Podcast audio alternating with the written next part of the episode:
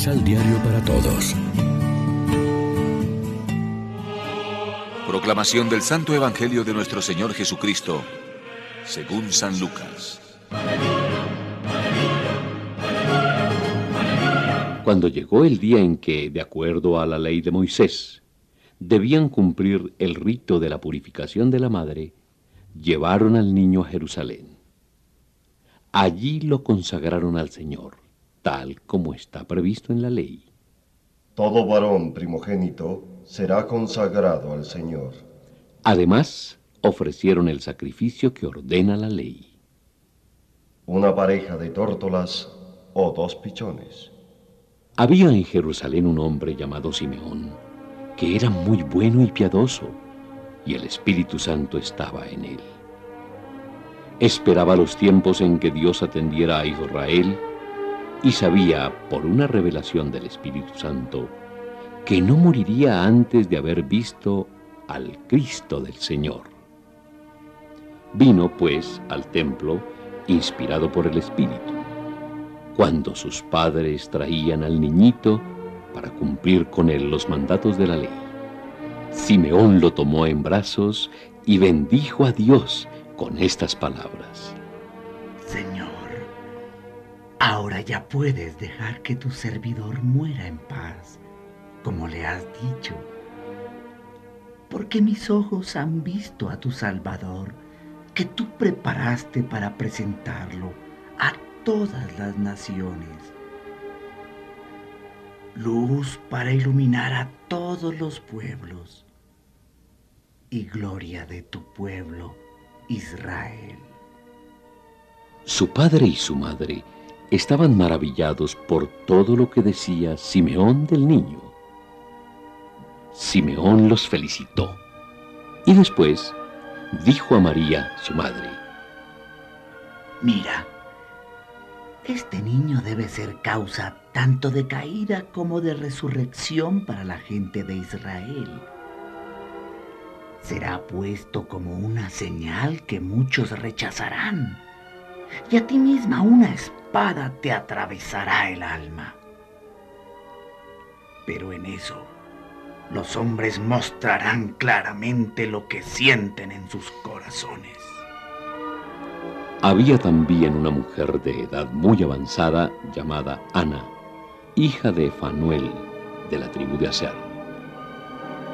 Tenía 84 años. Después de siete años de casada, había perdido muy joven a su marido y, siendo viuda, no se apartaba del templo, sirviendo día y noche al Señor con ayunos y oraciones.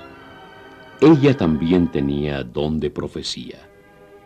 Llegando en ese mismo momento, comenzó a alabar a Dios y a hablar del niño a todos los que esperaban la liberación de Jerusalén. Una vez que cumplieron todo lo que ordenaba la ley del Señor, volvieron a Galilea, a su ciudad de Nazaret. Y el niño crecía, se desarrollaba y estaba lleno de sabiduría y la gracia de Dios estaba en él. Lección Divina Amigos, ¿qué tal? Hoy es miércoles 2 de febrero. La iglesia se viste de blanco para celebrar la fiesta de la presentación del Señor, la jornada mundial de la vida consagrada.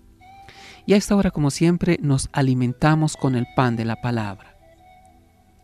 Simeón prorrumpe en su breve himno Nuc Dimitis, lleno de teología, ve en este niño el cumplimiento de todo el Antiguo Testamento, la luz de las naciones y el destino pascual de su entrega en la cruz. Y exclama gozoso, Ahora Señor, según tu promesa, puedes dejar a tu siervo irse en paz. Un himno que hoy podríamos cantar no solo en la oración de completa, sino también en la Eucaristía, como canto de entrada o después de la comunión. Ana daba gracias a Dios y hablaba del niño a todos los que aguardaban la liberación de Israel. Dios anuncia los tiempos mesiánicos con un signo entrañable. Un niño pequeño que entra en el templo, en brazos de sus padres, gente humilde y sencilla. Es el estilo de Dios. Jesús ha nacido, recorrerá nuestro camino, incluido el de la pobreza y del dolor, y luego morirá. Y así podemos tener en Él un mediador comprensivo y cercano. Él es nuestra luz. Hoy, popular día de la Candelaria, se refleja todavía la luz de la Navidad como consigna de salvación para todos. Por otra parte, la fiesta de hoy se puede decir que abre la puerta al ciclo de la Pascua. Jesús es consagrado a Dios en una primera ofrenda, llevado por sus padres. Más tarde, al final de su vida, se ofrecerá él mismo en una entrega total en la cruz por la salvación de la humanidad. Son dos ofrendas sacrificiales que están relacionadas, la matutina y la vespertina, y que dan unidad a toda la vida de Jesús. Reflexionemos. ¿Por qué Jesús, Hijo del Altísimo, y su Madre María, concebida sin pecado, deben someterse a las prescripciones de Moisés?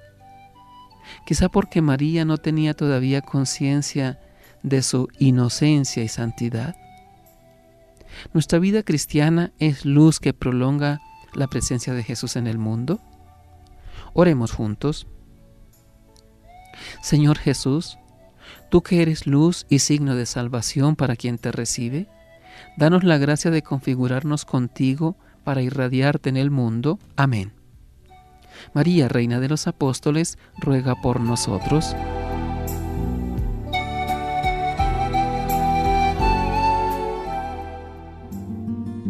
Complementa los ocho pasos de la Alexio Divina adquiriendo el emisal Pan de la Palabra en Librería San Pablo o distribuidores.